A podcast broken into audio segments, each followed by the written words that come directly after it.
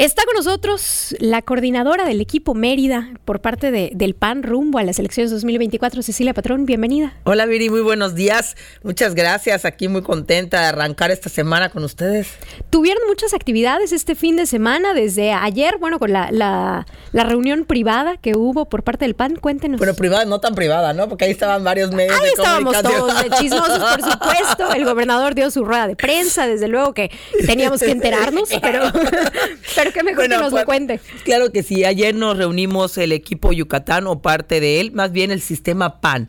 El sistema PAN que está conformado por diputados locales, diputados federales, presidentes de los comités directivos municipales de todo el estado, consejeros estatales, eh, miembros del comité estatal. Todos estos conformamos el sistema PAN, bien de cada rincón del estado.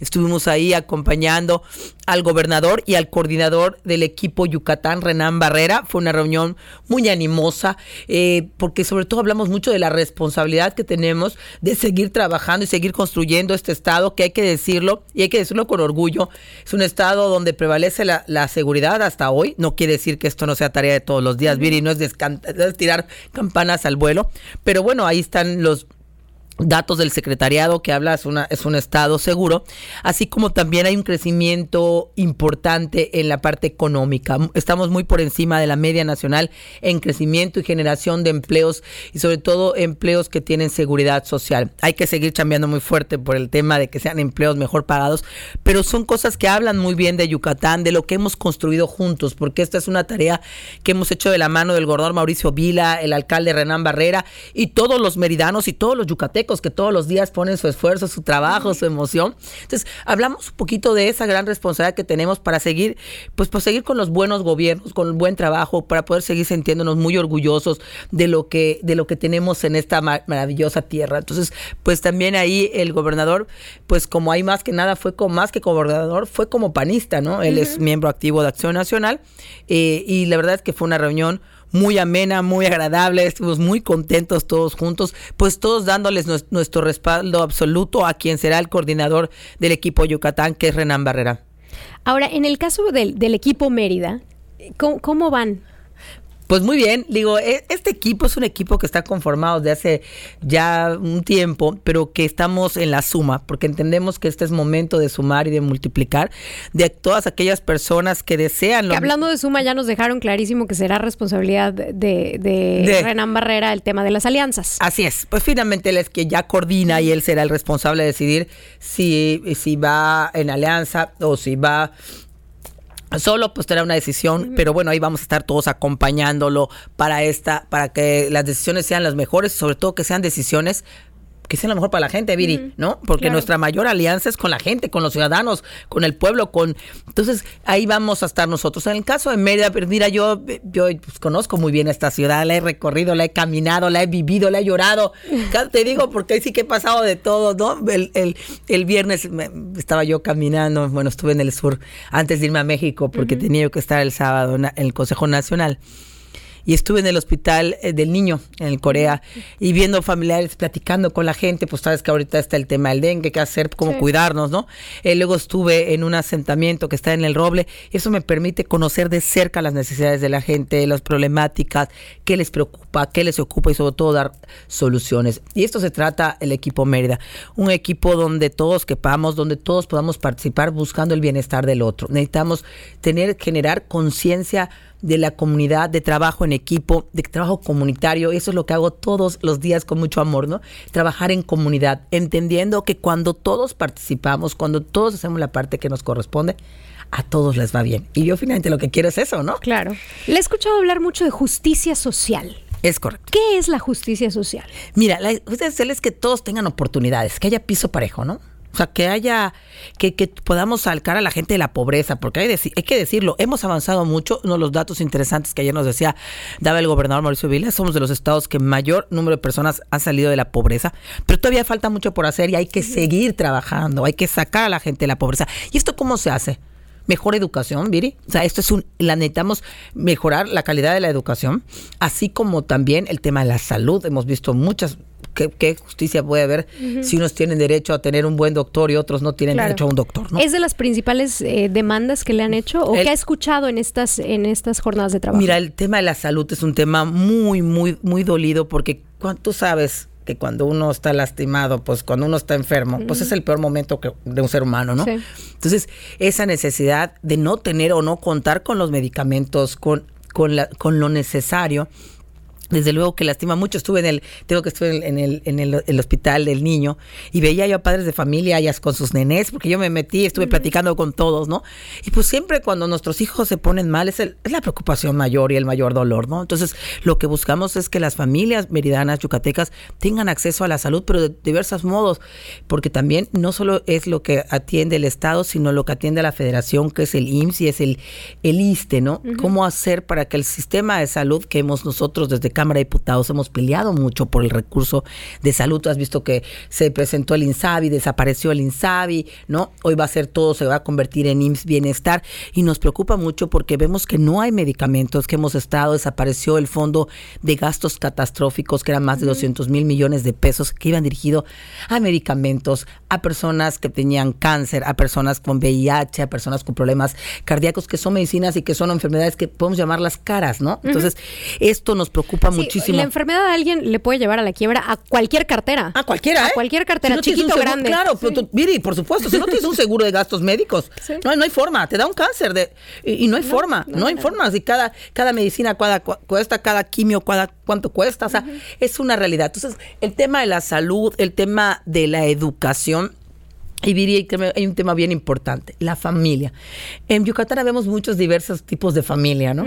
Pero la familia es contenedora, nos acompaña, nos arropa, entonces tenemos que trabajar mucho en esto, en las diferentes familias, el sentir por qué es quien nos da, nos detiene, ¿no? Te puedo asegurar que hasta un poquito de memoria y pensarías, ¿cuánta cosa dices no? Porque mi familia, ¿qué va a sentir si hago yo esto, no? Claro, o sea, nuestra familia. Hasta cuando nos enfermamos, nos preocupamos de, de las afectaciones que vamos a tener para con los otros, ni siquiera por uno.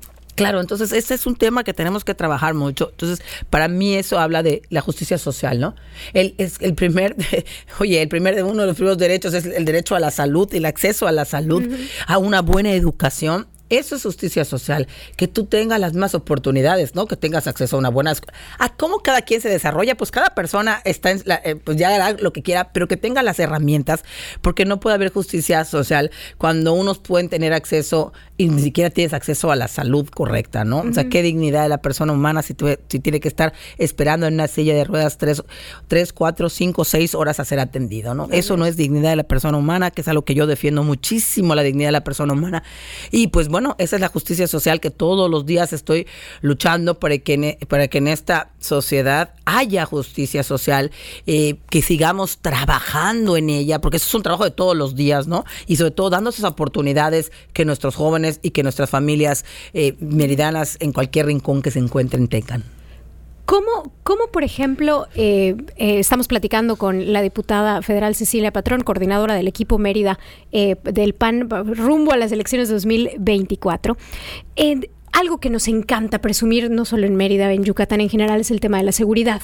Y desde el inicio decía, nos encanta decirlo, pero es una chamba de todos los días. De todos los días. ¿Qué, tenemos que hacer como ciudadanía? Seguir monitoreando y seguir también exigiendo que se siga haciendo, porque algo estamos haciendo bien, ¿no? Pero ¿cómo, exigir que se siga haciendo? ¿Y qué es eso que se está haciendo bien, que hay que continuar? Mire, yo creo que son dos factores, Viri, vamos a dividirlo. Por una parte es la parte gubernamental, porque todo es de la mano, el gobierno y los ciudadanos, la gente.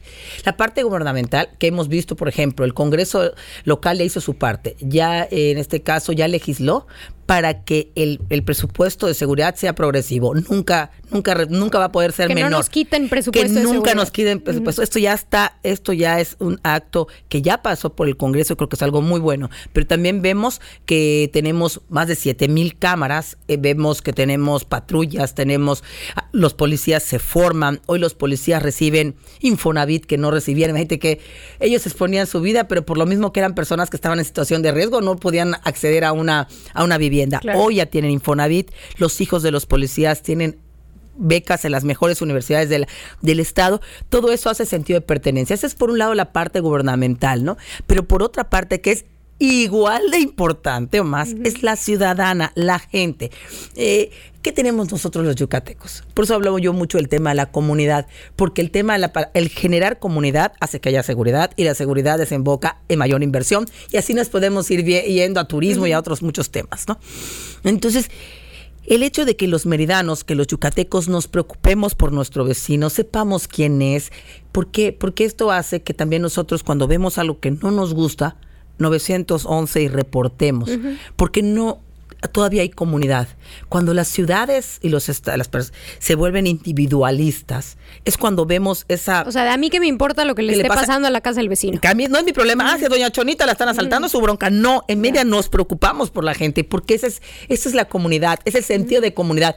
Si él no está bien, yo tampoco estoy bien. Y eso es lo más importante para mí, que todos entendamos que estamos unidos, que somos eslabones que nos va tocando una pieza distinta, pero que somos eslabones y que nos vamos uniendo. Entonces, eso hace a Mérida y a Yucatán un estado seguro. La gente se preocupa por la gente. ¿Cómo le hacemos para integrar a esa cultura de red social, de, de, vecinos que nos involucramos y que sabemos cómo se llama el de enfrente y el de al lado, a la gente que está llegando a vivir a Yucatán, que, que tiene múltiples costumbres, una cultura diferente muy probablemente? Eh, ¿cómo, nos integramos todos? ¿Cómo, cómo se, se hace una sociedad para todos? Mira, Viri, qué bueno que hablas de este tema, porque pues Mérida ha recibido con los brazos abiertos a muchas personas que han llegado de diferentes estados de la Ciudad de México, del Estado de México, de Tabasco, el otro día y, que bienvenidos, ¿eh? de Tamaulipas, ¿no? De Veracruz, de diferentes estados de la República. Esta es casa de todos. Y además también hay que decir la parte maravillosa, han traído una multiculturalidad increíble, ¿no? Mérida hoy es una ciudad multicultural. Yo creo que muchos de estas personas que han llegado a Mérida es que buscan esto, justo esto que tenemos en Mérida, ¿no? Esta seguridad, este poder salir a las calles, ese poder convivir. Entonces, siempre y lo más importante, y el Ayuntamiento de Mérida tiene un programa que también trabaja mucho sobre esto, invitarlos a abrazar estas costumbres. ¿Y cuáles son estas costumbres? Trabajo en comunidad. Justo es eso. Es decir, oye, ¿quién es mi vecino? ¿Quién es la persona? Y entender que si le va bien al otro, te va bien a ti. No, no podemos pensar que yo, siendo yo solito, me va a ir bien. Tenemos que entender que nos va bien a medida que le vaya bien al otro, porque vivimos en una comunidad.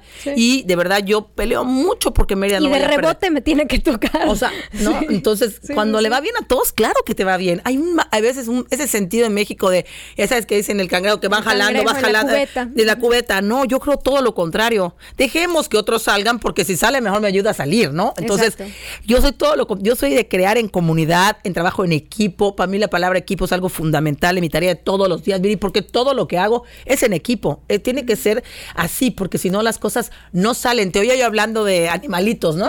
Sí. Eh, que la Ciudad de México. Que, tiene un programa ahí con el Esterimóvil y Tengo un tremendo programa que me emociona hablar de él, porque es un ejemplo de, de varias cosas. Uno, del trabajo en equipo.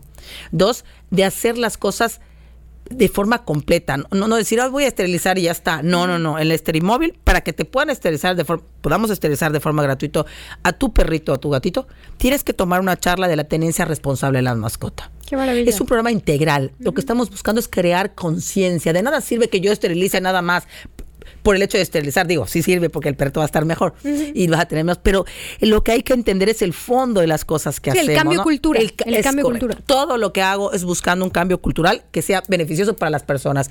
Porque está comprobado que una comunidad que protege y cuida a sus animales es una comunidad más armoniosa y feliz. Y yo lo que busco todos los días es la armonía y la felicidad de la gente que aquí vivimos, ¿no?